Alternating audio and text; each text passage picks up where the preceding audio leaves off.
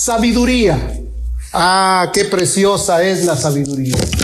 Es una meta bastante difícil de encontrar cuando se busca pensando cortar caminos. En otras palabras, cuando uno dice, ah, no, va a ser a mi manera y no a la manera de Dios. Y es difícil encontrar la sabiduría.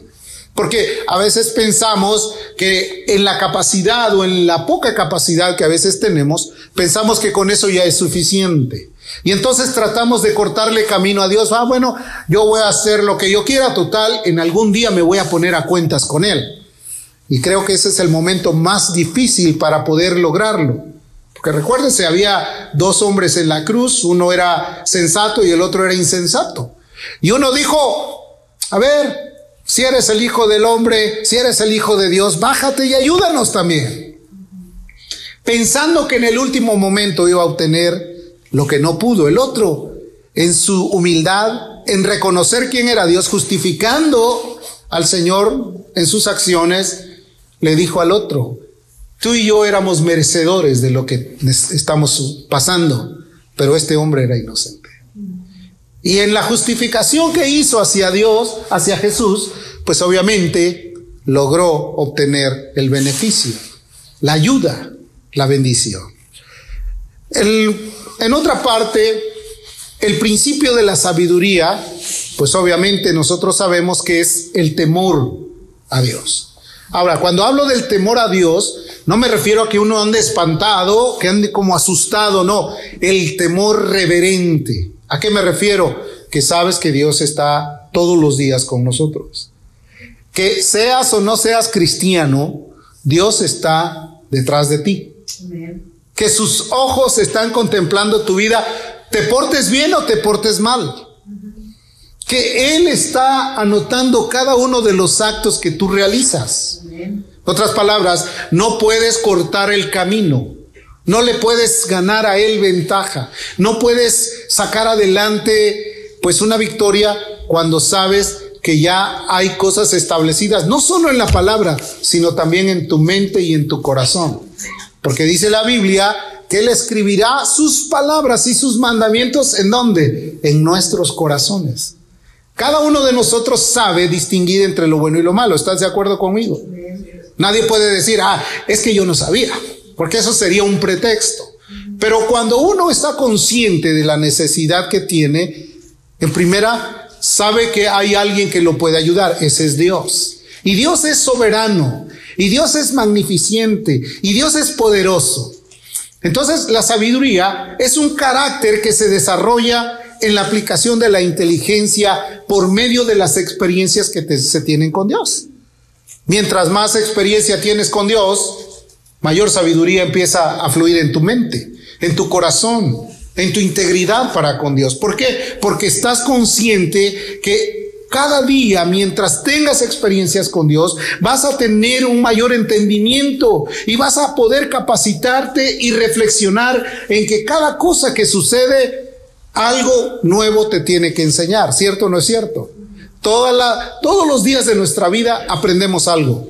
A veces aún los pequeños nos enseñan. Aún el mismo Job dijo, pregúntale a las bestias y a las aves y ellas te enseñarán. Oye, hay tantas cosas que podemos aprender del universo entero.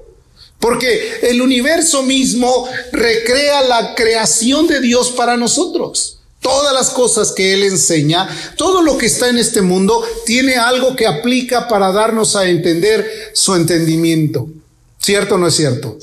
Hay un texto que dice, si tus pecados fueren rojos como la grana, como la nieve serán emblanquecidas. Y si viajas tú por ahí, por medio de las montañas, te vas a dar cuenta que con estos pequeños fríos que hay, empiezas a ver que todo está blanqueando. Algo te enseña, blancura. ¿Y qué es lo que Dios quiere que haya en nosotros? Blancura en el alma, ¿cierto o no es cierto? En todo tiempo sean blancos tus vestidos, dice la Biblia. No traspases los dineros antiguos. O sea, hay ciertas reflexiones que nos hacen entender que si las comprendemos de una manera sobria, completamente sencilla, podemos decir, no, yo no me arriesgo a cometer algo que vaya a traer dificultades para con mi vida. Entonces la sabiduría es la facultad que las personas obtienen para actuar con sensatez, prudencia o acierto. Quiere decir que con los años si adquieres sabiduría. No dicen, los viejos tienen mayor sabiduría, ¿cierto o no es cierto? ¿Cuál es lo contrario a la sabiduría? La insensatez, la necedad, el querer ponerse a la par de Dios, el querer obtener mayores beneficios o gloria que no le pertenece, el pensar que como uno tuvo una experiencia ya para él es una doctrina o una enseñanza. Las enseñanzas de vida, nosotros las tenemos, pero concuerdan mucho con la palabra que Él dejó escrita, para que sean reales, para que sean verdaderas. Ahora, el manantial es un nacimiento de agua. De ahí nace. En, otras palabras, cuando dice, porque en ti está el manantial de vida. De Dios procede toda la inteligencia, toda la sabiduría, todo el amor y toda la misericordia. No puedes encontrar nada en otro lugar si no es en Dios. Dios es el que te da la fortaleza, Dios es el que te da la ayuda, Dios es el que te da el socorro, Dios es el que te da todo. Los manantiales son obviamente nacimientos o brotes de aguas naturales subterráneas, a veces no se ven, pero en algún lugar van a salir, van a, fluir. Y cuando salen, van a llevarte a ti a, si tú bebes de esa agua, es de la más pura, de la más eh, mineralizada, porque no ha pasado por ninguna destilación, porque no se le ha hecho ningún proceso. A veces nosotros tomamos botellas de agua pensando, este es el agua mejor, pero a veces esa agua ya perdió todo las propiedades. Y se tienen que tomar aguas alcalinas para que tu cuerpo pueda funcionar y pueda tener la vitalidad. Entonces, cuando tomas de esas aguas subterráneas, de esas, te sientes completamente, hasta sabe diferente, en otras palabras, aunque sabes que el agua tiene propiedades como incolora, insabora e insípida. Dicen por ahí la ciencia. Pero cuando tomas un agua que está mineralizada, sabes que es un, sabor diferente para tu paladar. ¿Estás consciente de eso? Entonces, en, esos, en esas zonas o terrenos, la cantidad de agua fluye continuamente y es algo sumamente maravilloso. Los mantos acuíferos ya la humanidad los está tratando de secar, les está tratando de sacar todo el provecho, pero aún todavía continúan. Porque aunque tú no lo creas, todo el agua que se recicla tiene un, un desarrollo. Por ejemplo, se evapora y luego cae una lluvia como la del día de ayer, que no querías que parara, ¿cierto o no es cierto? O sea, tiene ciertos cambios. Hay, hay cambios en el agua, o sea, algunas son sólida, líquida o gaseosa, o sea, es como un vapor. Y a veces cuando el sol está en su apogeo, solamente está tratando de absorber esa agua que de repente por los vientos va a ser llevada a otro lugar y va a caer una lluvia tremenda o un tornado de viento fuerte. Entonces, si es un, una, un manantial de vida, lo estoy comparando porque es como una metáfora. Dios está hablando de que Él es el manantial de vida. Y esos recursos naturales son, son ricos y tú puedes pensar que de ahí nace, no, esa viaja por medio de las rocas, desciende de las montañas y de repente sale y los sedimentos que tiene sirven como filtros naturales para que el agua salga pura y tú te puedas llenar de esa bendición. Quiere decir que Dios quiere proveernos a nosotros sabiduría. Y la sabiduría es muy necesaria para nuestras vidas. Necesitamos buscarla, porque cuántas veces hemos actuado sin sabiduría. No me diga, usted solamente lo sabe. Hay ocasiones que dice, ay, no lo hubiera hecho. ¿Cuántas veces ha pensado eso? Ah, ¿por qué lo hice? Se me chispoteó. No, es algo que no debió haber pasado. ¿Por qué? Porque pensamos de una manera rápida. Pensamos que la solución era nuestra, nuestro pensamiento, nuestra actitud. Y de repente nos damos cuenta que el resultado fue un resultado no muy agradable. Santiago, el apóstol Santiago nos dice que si nosotros tenemos esa necesidad, debemos de buscarla. Vea lo que dice conmigo. Y si alguno de ustedes, la palabra vosotros quiere decir ustedes, tiene falta de sabiduría, ¿qué dice? Pídala a Dios, el cual da a todos, ¿cómo? Abundantemente y sin reproche, y le será dada. Con justa razón decía el salmista, porque en ti está el manantial de vida y en tu luz veremos la luz. No hay nada que refrene la bendición de Dios. Quiere decir que si nosotros no crecemos, no maduramos, no logramos obtener el beneficio de Dios, es porque a veces hemos optado por voltearle la espalda a Dios o por no tomar las cosas con sabiduría. Porque ya a estas alturas, ¿cómo deberíamos de vivir? ¿No dice la Biblia, os di a beber leche Así que no sois capaces de soportar la carne. Quiere decir que nosotros debemos de comprender que a estas alturas, con los años que hemos escuchado la palabra, ya deberíamos de ser padres espirituales de mucha gente que viniera a los pies de Cristo y que nosotros les enseñáramos el amor de Dios, que le enseñáramos la bondad y la misericordia que Dios tiene. Porque el tiempo para nosotros es algo precioso. Si nosotros dejamos pasar el tiempo, entonces nos vamos a, ver, a dar cuenta en un momento que esas cosas que Dios nos enseñó nunca las pusimos en práctica. Tengamos eso en compasión. Tenemos una fuerte necesidad de manejar nuestras necesidades, nuestras prioridades. Tú y yo tenemos muchas necesidades. Tenemos muchas prioridades que a veces las ponemos hasta lo último. Dios es prioritario, ¿cierto o no es cierto? Porque Él es el único que nos puede ayudar. ¿No dice la escritura, el que a mí viene yo no le voy a echar fuera? Quiere decir que Él está listo para ayudarte. Clama a mí y yo te voy a responder. Pídeme y yo te daré por herencia las naciones. Buscadme y me hallaréis. O sea, cada una de las expresiones que Él dejó son como para que nosotros experimentemos que Dios es real para con nuestras vidas. Dios tiene todo. En Él podemos obtener la bondad, la gracia y la sabiduría. Cosas maravillosas que para nosotros son necesarias. Ahora, no pienses que esto solamente está dedicado para nosotros. A lo largo de la historia, hubo muchos hombres que tuvieron ese anhelo de obedecerle a Dios en todo lo que él decía. Por ejemplo, Moisés, quien fue sacado de entre las aguas, fue llevado al palacio y él decidió abandonar el palacio para poder llevar a un pueblo al desierto a adorar a Dios. Imagínate el contraste de vida. Tú sabes la historia, cómo querían acabar con los niños de una edad temprana, cómo fue puesto ahí en, un, en una canastilla de juncos y fue echada al mar, al río, perdón, para que navegara.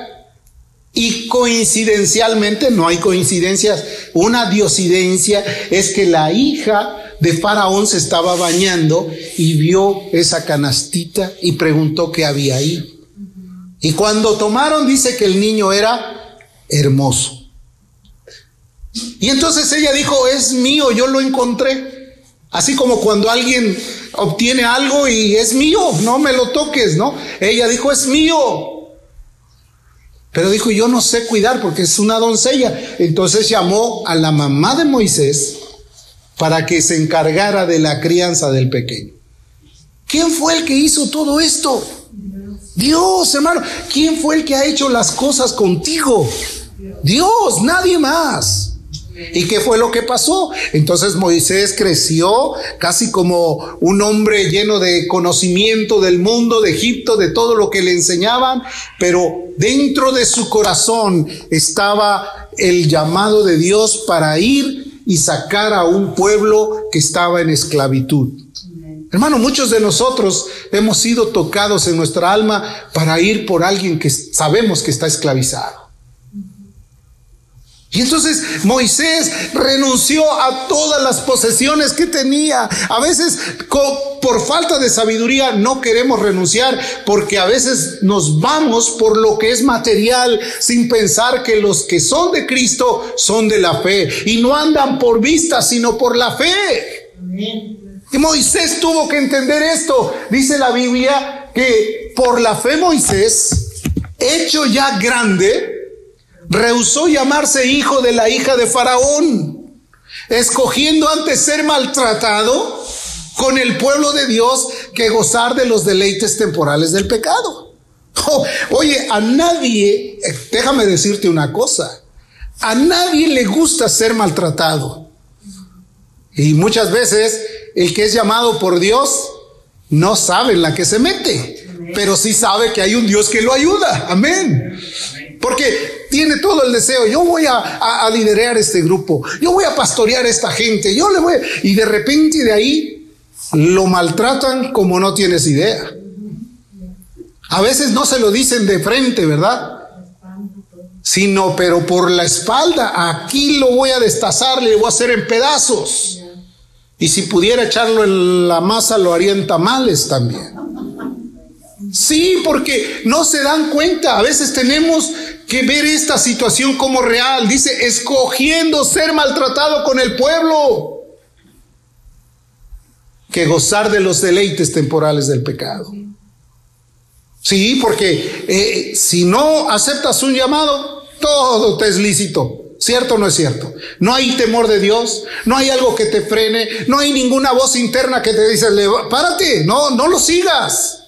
Pero cuando Dios está de tu lado, tú sabes que tu conciencia misma es como un estado de emergencia, que cuando viene alguna tentación, ahí está prendida y te dice, hey, detente, corre, sal de aquí.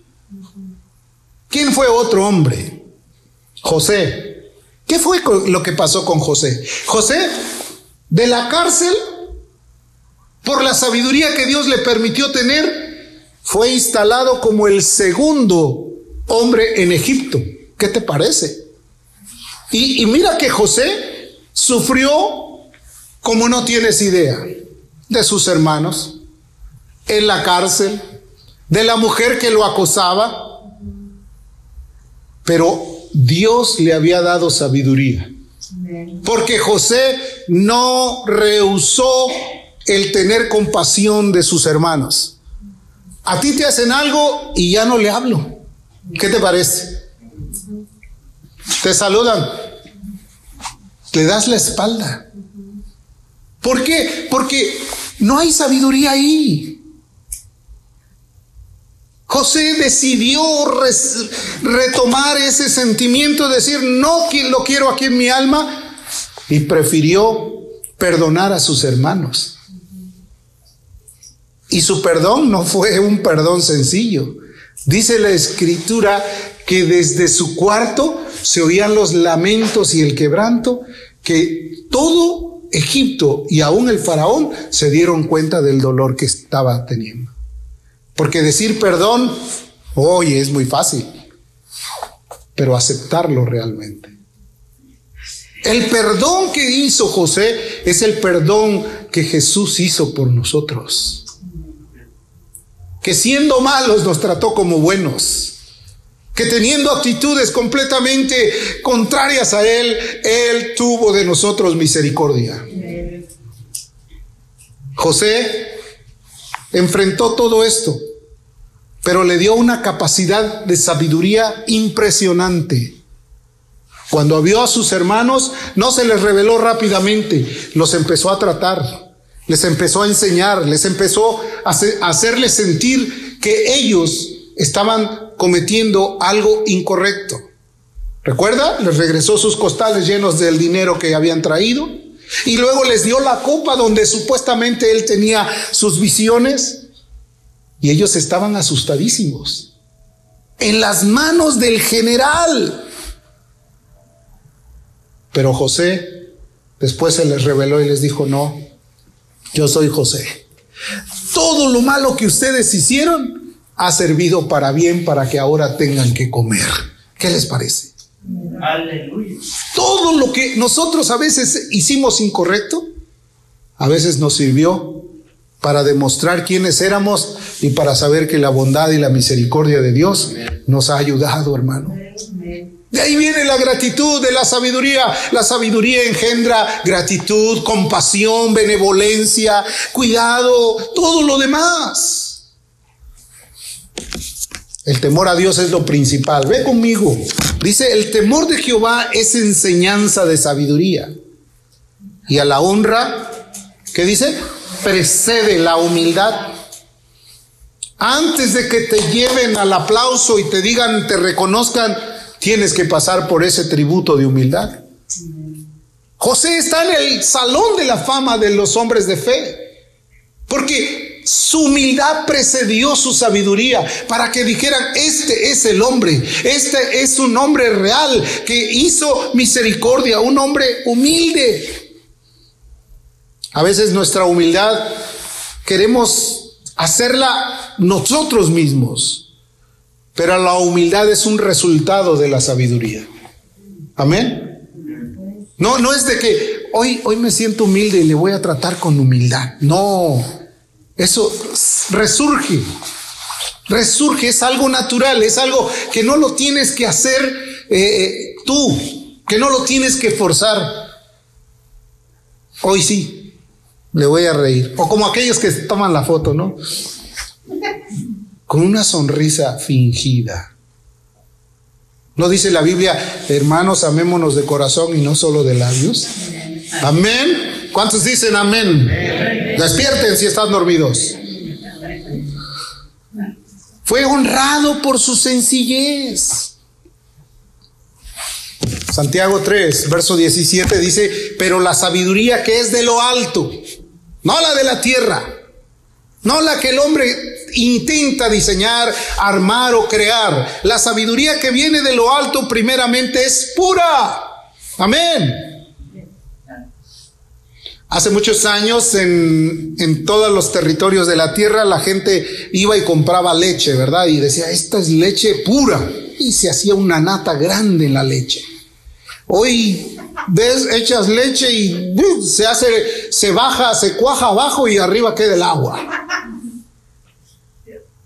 A veces es así. O sea, tiene que ser pura.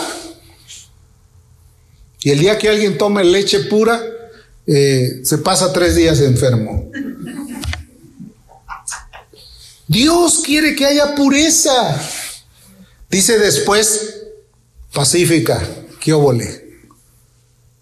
¿Habrá belicosidad en alguien? que se pone y casi que quiere eh, entrar al cuadrilátero. pero yo le dije esto y, ah, cuidado. ¿Dónde está la sabiduría? Ausente se encuentra. ¿Qué más? Eso dice la Biblia. Amable. Mm. Benigna quiere decir buena, buena. ¿Sabes cuál es la traducción original de benignidad? El que se pone en el lugar de la necesidad para ayudar al necesitado. Eso quiere decir benigno. El día que digas yo soy benigno es porque tú estás ayudando al necesitado. Wow. Llena de misericordia. ¿Qué es la misericordia? A veces hemos les he dicho que confundimos la lástima con la con la misericordia. Porque lástima es el que ve la necesidad y dice, ah, pobrecito, y se va, ¿no? Pero el que tiene misericordia dice, lo voy a ayudar. Y saca de lo que tiene y le da. Pero el otro solamente tiene lástima. Es como aquel que ve venir a alguien con necesidad y le dice, tú siéntate acá. Pero viene uno con reloj y con anillo y, con, y bien vestido, tú siéntate acá. Nada de eso tiene que ver en comparación. Llena de misericordia y de buenos frutos. Pues tú no vas a ir a un árbol de limones a cortar aguacates, ¿verdad? Los frutos son los que van a dar a conocer qué tipo de árbol es. Dentro de los cítricos hay muchos árboles que son similares. Pero sin embargo, cuando tú ves el fruto, dices, ah, este no es lo que yo pensaba. Por los frutos se conoce el árbol. Dice que debe de ser sin incertidumbres. ¿Qué es una incertidumbre? Algo así como que no entiendo, como que no sé qué pasa, como que estoy confundido. No, no tiene que existir eso, ni tampoco, ¿qué dice? Lea conmigo, ahí está. Ni, ah, caray.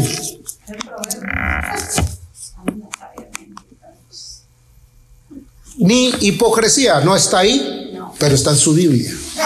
Santiago 3, 17. Entonces, estos conceptos de sabiduría son importantes para nosotros, son demasiado importantes. Ahora, vamos a ver lo que dice Proverbios 16, 16. Dice, mejor es adquirir sabiduría que qué más? Que oro preciado. ¿Cuántas veces hemos escogido mejor el oro? Pues si es que tú no sabes mi necesidad. ¿Eh? ¿Por qué me dices si yo tengo que hacerlo? Me urge. Y adquirir inteligencia vale más que la plata. Quiere decir que oro y plata no tienen tanto valor como la sabiduría y la inteligencia. ¿Qué te parece? Al entender estas verdades decimos, Señor, entonces yo necesito agarrarme de ti. Porque el que tiene sabiduría se desarrolla sabiamente, empieza a, sortear sus problemas, empieza a salir de sus conflictos, llega a donde debe de llegar. En otras palabras, no es con enemistades ni tampoco con pleitos, es con la ayuda y la misericordia de Dios. Es con la entrega, con la bendición de Dios. No es algo que lo altera, sino más bien le va a proporcionar una vida confiada. No, Jesús dijo, yo he venido para que tengan vida y para que la tengan qué. A ver, repita conmigo. En abundancia. Una vida abundante, pues no es una vida de aquel que está estirado, ¿verdad? Es abundancia, que vives todos los momentos, que das gracias a Dios en todo, que disfrutas el momento de la vida, que si tienes un problema, sabes que Dios está contigo y te va a ayudar. Amén. Esa es la abundancia de vida.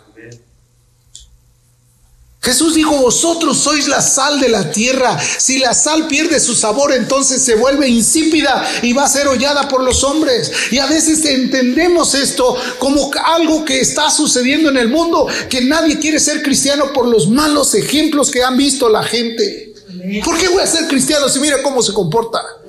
¿Cómo voy a ser cristiano si mira cómo vive? ¿Cómo voy a ser cristiano si mira ni siquiera se peina? O sea, en otras palabras, toda nuestra vida, todo nuestro ejemplo nos deja ver quiénes realmente estamos viviendo en sabiduría.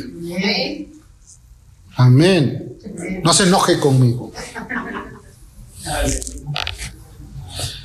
La sabiduría también te lleva a que tengas un estilo de vida muy diferente al que tenías en el pasado. Si tu vida no ha cambiado, pues obviamente no hay fruto de un cambio de vida.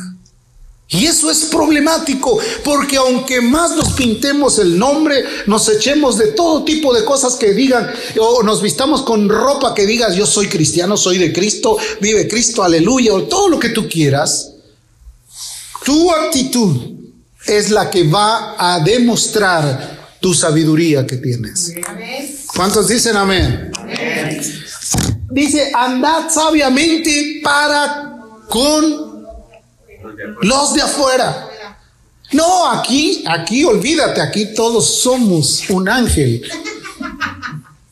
Andad, dice, con, sabiamente con los de afuera.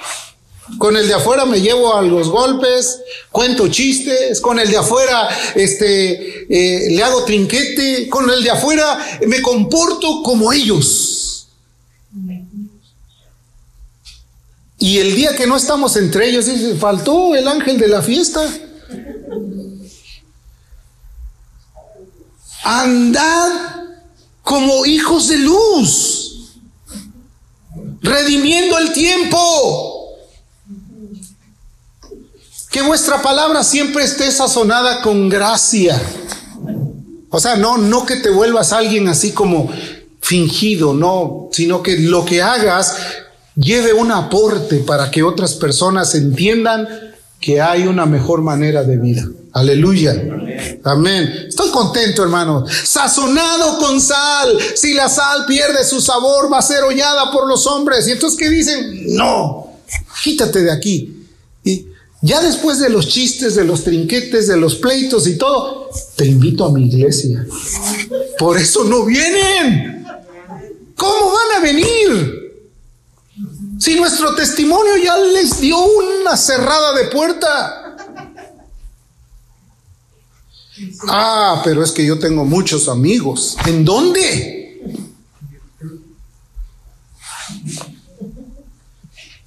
Para que sepáis cómo debéis responder a cada uno. Que tengas una palabra de respuesta, pero sabia. No vayas así, la regué, ¿por qué lo dije? Dios es tan bueno con nosotros.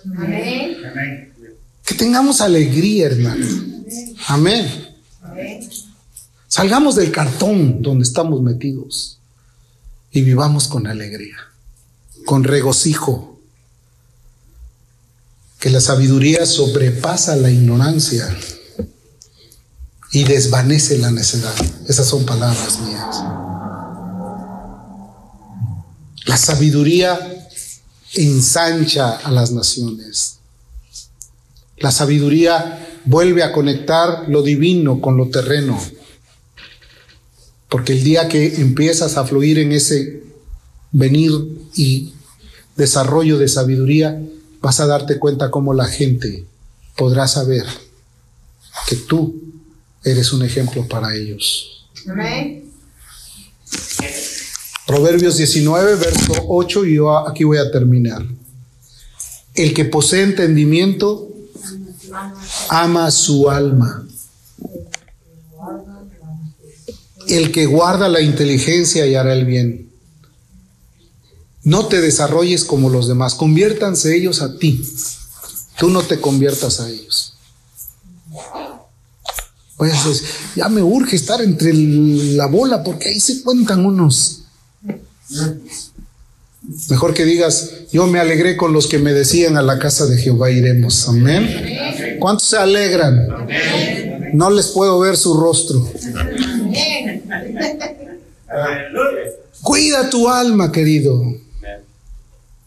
Protege lo más preciado que Dios nos ha permitido tener, la vida.